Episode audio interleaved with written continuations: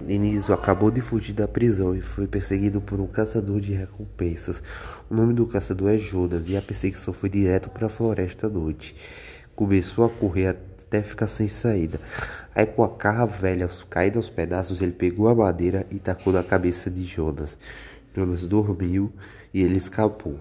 Enquanto Jonas acordou, Denizio já estava muito longe. E quando Jonas percebeu, foi, foi para casa do seu primo. E o primo disse que era o chefe da máfia e que mandava na cidade. Então Lenísio descobriu que Jonas estava trazendo uma máfia e apavorado com aquela situação fugiu da cidade.